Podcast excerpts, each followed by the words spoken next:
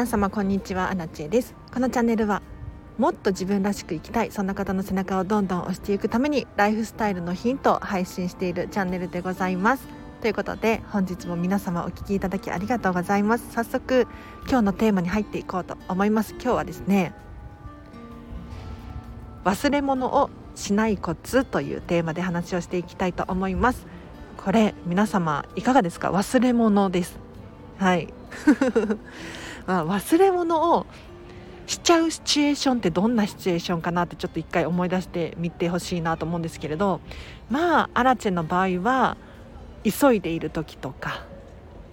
うん、あと普段と違うところに収納してしまったとか。ってなると忘れ物をしちゃうかななんて思うわけですよ。で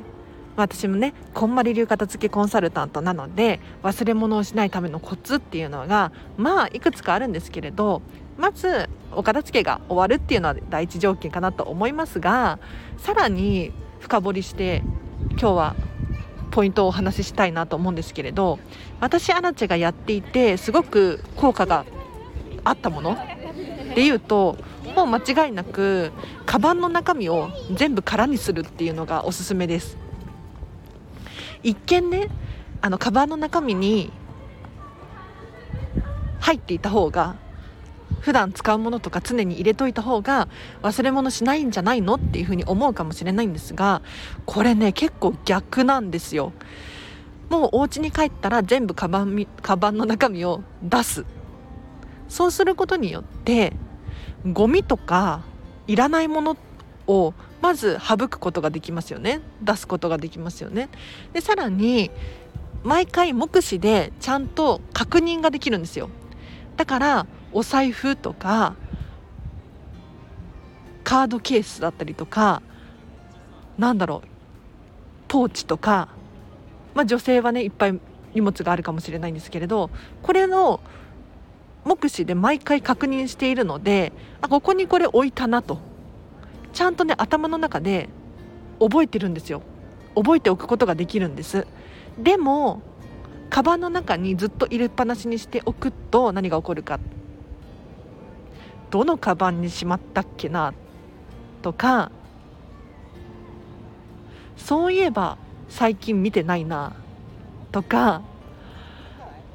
人ってねついつい、まあ、習慣でやってることに対してはあまり頭を使わないので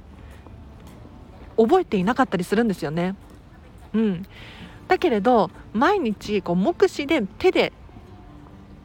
カバンから中身を出すっていうのをやっているとちゃんと記憶をしているので今日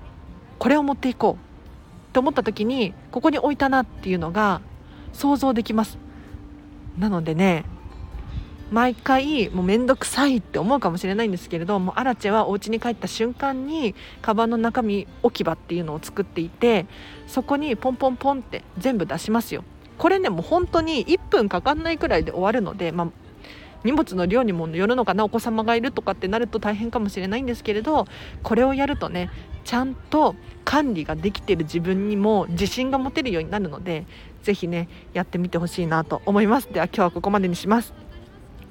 でここからは雑談というかもう本当は話したくないんだけれど話しますね。いや何かっていうとなんで今日ねこんな話をしようと思ったのかっていうとあの荒地自身私自身が今日本当に忘れ物をしてびっくりしたんですよ。いやなんか久しぶりにこんな恥ずかしいというか 思いをしてちょっとそれをねもう逆にシェアしようとうん、いや荒地さんでもそんなことがあるのねっていういや片付けコンサルタント的にはあんまり良くないことだと思うんですけれど今日ね忘れ物をしましていや何を忘れたかっていうと歯医者に行くのに保険証忘れたんですよ。歯医者に行くのに保険証を忘れるって皆さんいや私の人生では初めての体験だったんですがもうめっちゃはずどうしようと思って。もうね歯医者さんに着く前に思い出しましたよ。うん。そういえばカード入れを入れてない。カード入れを今日触った覚えがない。カバンの中に入れた覚えがないぞっていうことに気がついてやっちゃったっていうね。そうでもう歯医者が私舞浜なので言っちゃいますけど場所バレちゃいますけど舞浜なので家に戻るにも時間がかかるんですよ。もう忘れたからといって戻り戻ることもできない。じゃあどうしましょう。もう行くしかないなと思って行ってもう事情を話して保険証忘れちゃったんですって言ったら多分よくある出来事なんでしょうね。うん、よくある出来事なんですよ。おそらく歯医者さんからすると。すごくねよく対応してくださって、まあ、10割負担になっちゃうけど次来た時に返すから大丈夫だよっていう風に言っていただけてそんなに金額もあの今日は高くないから大丈夫って言われて、うん、なんとかなりました。はい、なのであのここでの教訓っていうのはまず2つあります。1つ目は今日ね慌てて出ちゃったんですよ。私自身が。だから忘れ物をしちゃった。っていう経緯があります。なのでもう出かける前には余裕を持ってカバンの中身をね準備する、うん、これです。なんかもう本当にいつもポンポンポンってカバンの中にカバンの中に入れるもの置き場から物を取ってもうね数秒で出るんですよ。でも多分多分だけど今日カード入れを違うところに置いちゃったのかないつもと。だから手に取れなかったんでしょうね。言い訳言い訳。なので今日カード入れを忘れてしまった。でも教訓もう一個何かっていうと忘れてもなんとかなるっていう。はいこれですよ。これこれ意外と大事です。あの物ってなくてもなんとかなる場合がほとんどなんですよね。にもかかわらず私たちっていつか使うかもとかなかったら大変かもしれないとか何が起こるかわからないとかずっと不安やストレスに悩んじゃっているんですよ。でも今日ね私も歯医者に行くのに保険証忘れて、まあ、お金を払うことになったけれどあのお金も次行った時帰ってくるっていうふうに言われたしまあなんとかなるんだなと。こうやってね生きてるし。うん 大丈夫って思って思いました。何の役にも立たないかもしれないんですけれどあのぜひ参考にしてみてほしいなと思います。はい。で意外とまだ7分半しか喋ってないのにもうちょっとだけ雑談をしようかしら。あの今日日曜日じゃないですか。日曜日。日曜日なのに私今舞浜に行ってイクスピアリにいるんですよ。で久しぶりにこう祝日土日に来てみると人が多いなっていう印象がありますね。うん、なんか今まではやっぱりコロナの影響からか人が少なかったんですよ。でこれは土日も人が少なかったななんて思うんですけれどもうねだいぶ人の出がありますね。はい。でこのイクスピアリっていう商業施設なんですけれどもうねほとんどのお店が行列でもうみんな待っている感じです。飲食店だったりとか。お店の中もそうですね。普通のアパレルだったりとかも結構人がいるなぁなんて思いました。でね日曜日って私あんまり休みがないので基本的に。飲食店の方が土日はね忙しいじゃないですか。だから仕事っていうことが多いんですけれとたまたま今日午前中予定があって休みにさせてくださいっていうことでで夕方から歯医者だしと思ってこうやってプラプラしているんですけれど何を思うかっていうと私アラチはですね昔もうね10年くらい前かな高卒で OL をやってたことがあるんですね。ちょっとだいぶ話それちゃうかもしれないんですけど OL をやってると月曜日から金曜日まで普通に働いていて土日が休みでっていうまあいわゆる普通のサイクルなんです。で普通のサイクルの中で生きているとこれが当たり前なんですがやっぱりね土日ってどこもかしくも混んでるんですよ。でもその OL 時代も5年くらい勤めて辞めてでそこから飲食店の仕事をメインに働いていたんですけれどいわゆるサービス業で土日が忙しいことが多いので私は基本的に平日の休みが多くなったんです。そうするとね何が起こるかっていうと普通の人まあ、いわゆる大多数の人たちと生活のリズムが変わってで平日休みになると今度お店とかが空いてるんですよ。で何を思うかっていうと、まあ、ラッキーっていうふうにね思うんですが普通のサイクルの中にいては見えないことが見えてくるんです。うん、例えば空いてるからラッキーっていうのも一つの気づきですよね。でそれ以外にも電車が空いてるとか、うん、満員電車とかもう本当に久しく乗ってないのでっていう気づきがあったりとかあとはその最中にいると当たり前になってるんだけれど外から見るとおかしいよねって思う現象があったり本当に面白いんですよ。だから、まあ、何が言いたかったのかっていうといや土日混んでるなって思うんですけどその最中にいると本当にそれが当たり前でもう脳が麻痺しちゃってたりするからおかしな違和感に気づけないんですよ。いや別に土日休みが悪いとかって言ってるわけではなくってうん。ねメリットもたくさんありますよ。休みがね取りやすいとか合わせやすいとかありますあります。ただまあお片付けに関してもそうだし、まあ、いろんなことにも転用できる話ではあると思うんですがこれが当たり前だからっていうふうに思って生きているとそこしか見えてないのでそうじゃない人たちからするとおかしいんですよね。ちょっと言ってることわかるかな？私はお家が片付いてます。まあ、こんまり流片付けコンサルタントなので当たり前っちゃ当たり前なんですけれどかつて私もね片付けができなくって片付いていなかったんですでその中であ忘れ物しちゃったなとか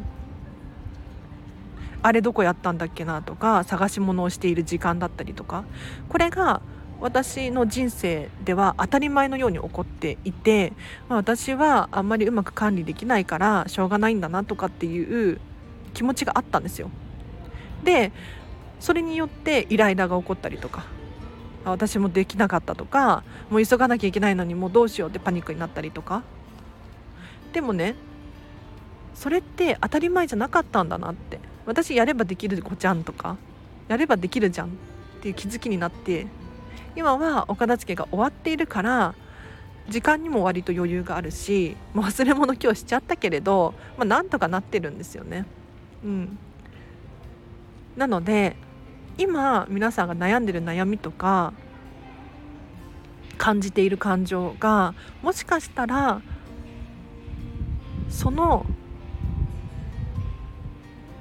台風の目の中にいるっていう感じなのかな。外の世界に気づけてないだけだったりとかする可能性もあるので是非ねおやおやって思うことがあればちょっとね一回落ち着いてやそうじゃない人もいるかもしれないっていうので周りを見渡してみると面白いのかもなって思います。はいということで今日はここまでにします。いや土日にイクスピアで来たの失敗だったな今度から平日にしよう。ねなんかいつもイクスピアリのあのカフェで仕事してるんですよパソコン広げてでも今日もうスタバもタリーズもみんな行列で混んでて平日だったらね全然ガラガラガラガラとまでは言わないけれどスタバの場合は混んでるけれど入れるっちゃ入れるんですよ。でね夜とかになってくるとカフェって空いてくるんで居心地が良かったんですけれど今日ダメですね。いやもう本当にショック失敗した。うん、でこれからねディズニー帰りの人とかもこのイクスピアリにね食事に来るかもしれないしって思うとちょっとここから脱出しなければならないなっていう。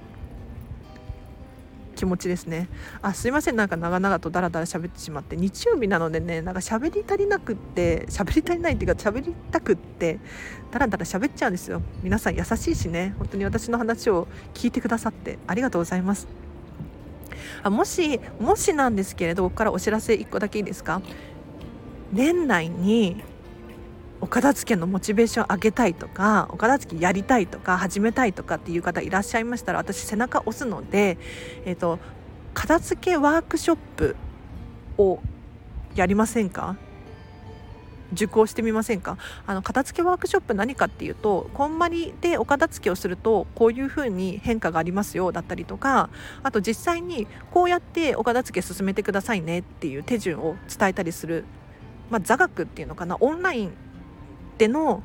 ワークショップになります。これ2時間プラス私と質問タイム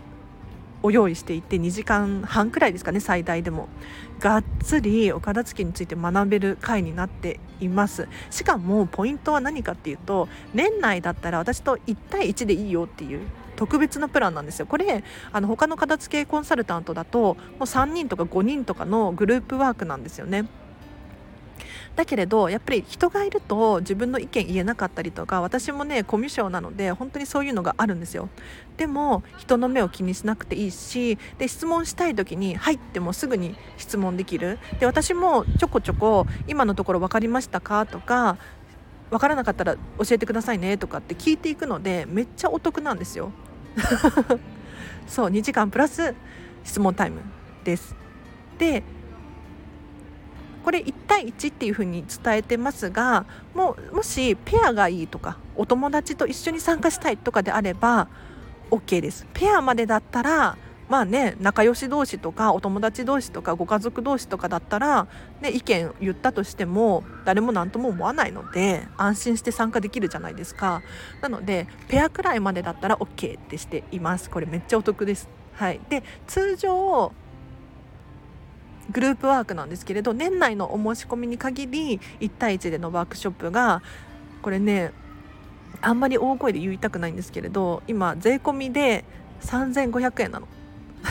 なんかどこそのテレフォンショッピングみたいになってますけれどあのそうなのそうなの。3500円でいいよっていう回なのでで変な勧誘とかもしないので私アラチェに会いたいとかねうん。荒地さんからパワーもらいたい。年内にお片付け始めたいとかっていうふうに思う方いらっしゃったら是非ねえっ、と LINE 公式アカウントもしくは Instagram から直接 DM を送ってください。まずは詳細送ります。うん。具体的にこうやってやりますよとか、えーと、何々を用意してくださいとか